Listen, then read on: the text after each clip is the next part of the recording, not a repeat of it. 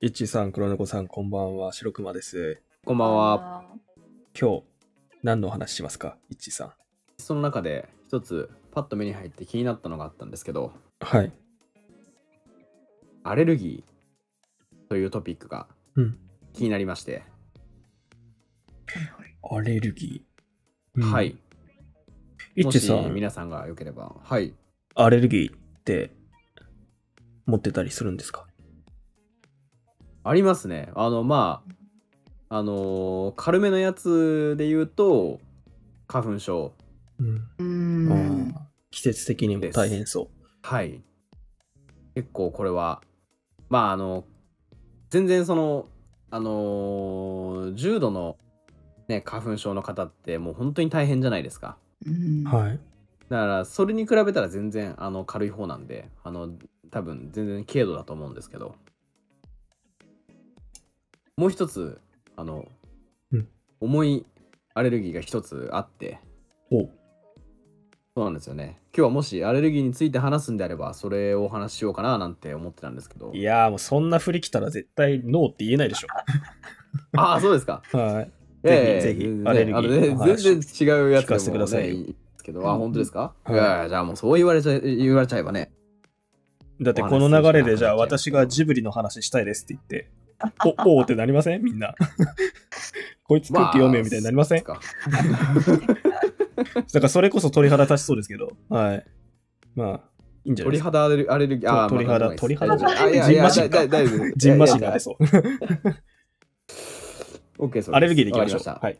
行きましょうか。ははいい。よろしくお願いしま。じゃあお願いしますえっ、と、そうですね。あの、もう一つのアレルギーっていうのが何かっていうと、あの、実は僕、猫アレルギーなんですよ。猫アレルギーって、そう、あのー実はまあ自分がなるまで、あんまり聞いたことなかったんですよね。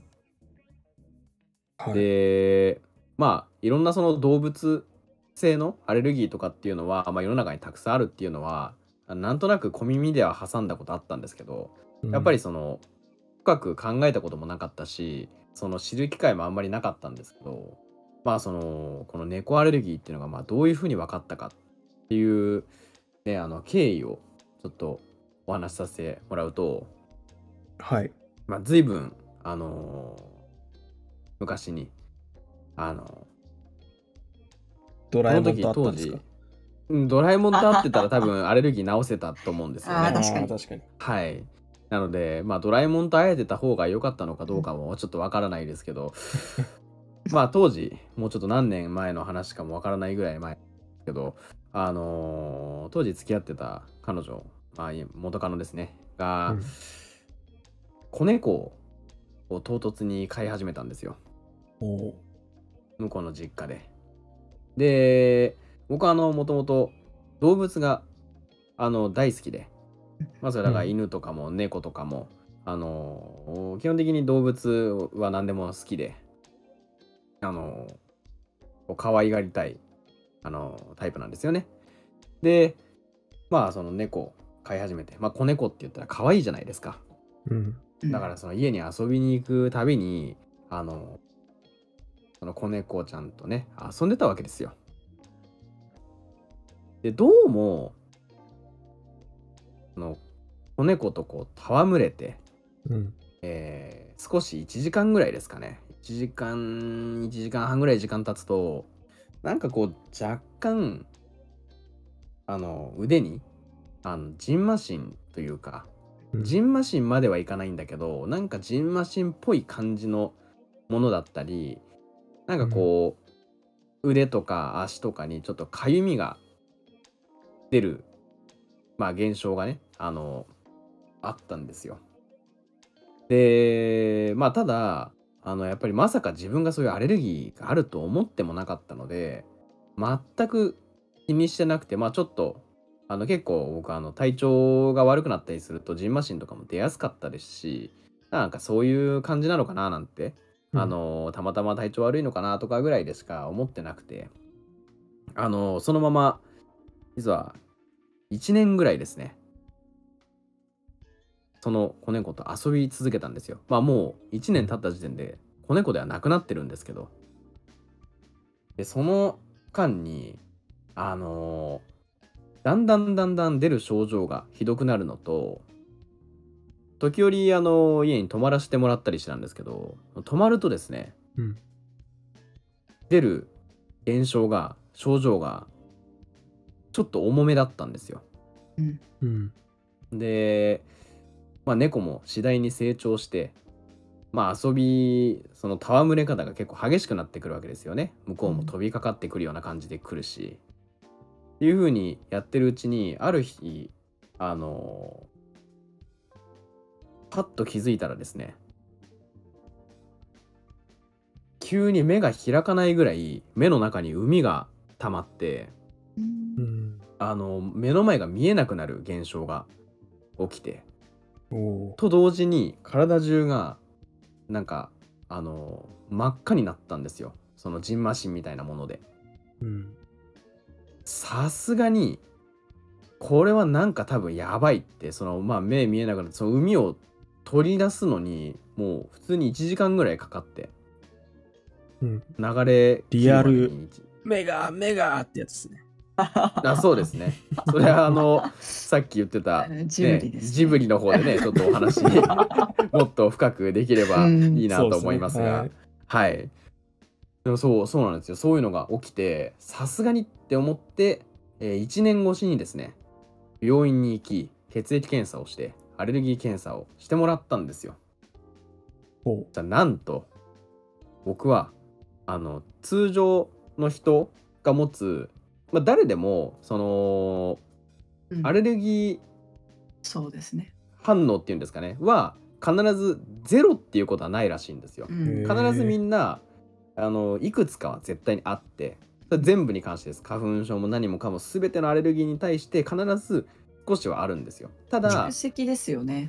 そうですそうです、うん蓄積、まあ、特に花粉症とかだと蓄積だしあのそもそも体質的にそのアレルギーを持ってるっていうこともやっぱあるみたいででただなんかそのある一定数値以内だと正常っていうか別にそれはアレルギーではないっていうあのーその決められたラインがあってうん。で基本的に皆さんそのアレルギーじゃないっておっしゃる方はその数値以下の数字にしかなってなくて別にその対象のものに触れたり、えー接触しても問題がないっていう扱いになるんですけど、えー僕はですねその決められたラインのなんと8倍のあの猫アレルギーだったんですよ。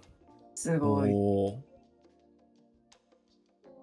で医者からもあのもしその関わってる猫があのもっとその1年とかそういうレベルじゃないもっとしもう本当にしっかりと成熟した大人の猫だったら死んでてもおかしくない量って言われてうん。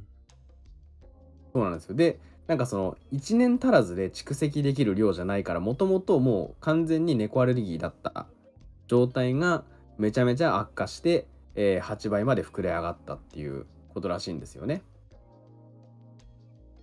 なので、本当にあのいやでも自分としてはやっぱりその、まあ、猫に限らずやっぱ動物好きだからその、まあ、このアレルギーによって要はもう事実上猫との接触は禁止されたんですよね。うん。当然もうこれ以上関わったら死ぬ可能性があるってあのー何でしたっけ？アアナフィラキシーショックでしたっけ、うんああ、ありますね。はいそれであのマジで死ぬ可能性があるっていう風なもう通告を受けたので、で、当然関わることができず、大変ですね。はい。っていうのがまあ昔ありましてだからそれ以降あの野良猫とかもね極力避けて通るし、でやっぱりそのあのふとした時にやっぱ分かるんですよね。前住んでたところに野良猫がいてあの自分の車の上とかに結構冬とか乗っかってたことあったんですけどうん。あのドアノブとかに毛が1本ついてるだけでそれに気づかずドアノブ触ってドア開けて車乗り込むじゃないですか。はい。少しすると手とかが赤くなってきたりするんですよ。ええこそれはすごい。そう。でそのむしろ猫の空気っていうんですか？あのーそれが車内にもし流れ込んでたりするとあの鼻水が止まらなくなったりとかうん。そうそういうのがもう本当にやっぱ起きるぐらいな状態だったんですよね。うん。そうだから本当にあの言葉通り死ぬ気で猫と遊んでたんですようん。本当に。じゃあもう元カノの家は行けないってことですよね。あのまあ行かないですけどね。あまあそうそうその後はあのー当然行けなかったですね。だからもうその空気その空気内に入ることができないのでうん。そうそうそうそうっていうはい実は猫アレルギーのお話だったんですけどうん。どうですか？お二人はアレルギーとかあります？私は無縁だったので、本当に大変だなって思いました。今の話聞いてて。黒猫さんどうですか？黒猫ですけど。私ああ、くそうです黒猫さん猫だですから 接触禁止みたいな。やばいですね。ちょっと近寄りがたい感じになっちゃいましたね。殺しかねないってことですね。ちょっとエピペンの方をね、常備してもらって。いやもうあれですよあのガスマスクでぼ防護防護服みたいに多分着てたら大丈夫でしょうね。あーまあ、私はそうですね。すごい、あの、花粉症で、はいあの、この年はすごく多いって言われてるような日とか、はい。そういう時だけ、ちょっとあの、くしゃみとか目が痒くなったりってことはあるんですけど、あそあ本当にですね、軽度ですね、結構。うん。他のやつはないですかね。でもちょっとあの、検査はしてみたいなって結構思ってるんですよね。何かあったら怖いんで。そうですね。ん。うん。なんかでもまあ今の段階ではとりあえず生活にお二人とも異常なさそうでうん。うん。いや羨ましいですねなんかあの健康な感じで僕もでもそれがなければやっぱ知ることなかったしやっぱうんねその小さい頃に絶対アレルギー検査とかってまあある程度はしてるわけなんですけどやっぱりそのそこからその大人になるまなるまでの間にあのどんなアレルギー体質に変化してるかってわからないからやっぱりでもね、一度見てもらうのがあの本当に安心できるというかうん。安全ですよね。その、うんそれこそ花粉症は花粉症でも何の、えー木の花粉うんの花粉症なのかっていうのもあのそれでわかるのでうん。結構そういうのはいいと思いますよ。僕もその時に同時に花粉症の検査もしてたので、うんえっ、と杉とまあかヒノキとかそういうやつですよね。そうですねまあもう何の木だったか忘れちゃったんですけどね。ダメじゃないですか。いやあのせっかく触って確かめたらね、いいかもしれない。やっぱり猫アレルギーがあまりにも衝撃的すぎてその量といいうんそこまでね、うん。重大なことになってると思ってなかったからやっぱそれにちょっと衝撃を受けてしまって他の内容を忘れてしまったんですけど、食べ物とかのアレルギーは本当知りたいですね。お米とあかー。小麦とかあるじゃないですか。知らずのうちに食べてて実はお腹毎回壊してたからうん。検査したら小麦粉のアレルギーだったって人とかいるんですよ知り合いに。あへいやだから怖いなって思いましたね。ー怖いですよねその、うんまたしかも症状がお腹壊すだけっていうのが怖いですよね。そうなんですようね。んってことは本当に蓄積してって究極にやばい状態になるまでそれって気づけないってことじゃないですか。そう、うんそうなんですよね。それって怖いですよね。怖いうん私、アレルギーあって、あの、月曜日に会社にはいこう出社すると、うんジンマシンになるんですけど、これは蓄積したら、あれですかね。そうですね。もう働けなくなっちゃうダ感じでかね。メですすね。ああ、なるほど。それやばいやつですね。それやばいやつですか。はいそうですね。でも案外、あのーそのアレルギーはですね、あのーこれは蓄積ではなくて変わる時もあるんですよね。僕実は前職前々職の時はあのー土曜日の夕方からもうそのアレルギー反応出てたんですよね。それは大変。はい、もう土曜日に夜ぐらいからあの出始めてもう日曜日にはあのもう全身じんましんになってうん。月曜日を迎えるってことがうん。ほとんどだったので、やっぱりそういう意味で言うと、うん、今はそれが全然ないんね、なんかあのやっぱりうん。環境で、はい。ぶっちゃけ言うとすっごいネタで言ったんですけど、なんかそういうはい。自分が申し訳ないというふういやもちろんあのネタであることは分かった上で、はい僕はあえてマジレスをしましたね。はい。いや、でもね、あのーアレルギーって本当、ね、やっぱ誰でも 持ってるものですし、まあ、その気づいてるか気づいてないか、あのは別として、やっぱり持ってるものですので、やっぱり共感していただける方も多く、むしろこの話題はあのいらっしゃると思いますし、まあ、もし今まで発見してない方がいれば、ぜひね、あのまあこれを聞いてくださったことを機に、ちょっと見てもらいに行ってもらえたらな、なんていうふうにうん、思いますね。うんそうですね。はい。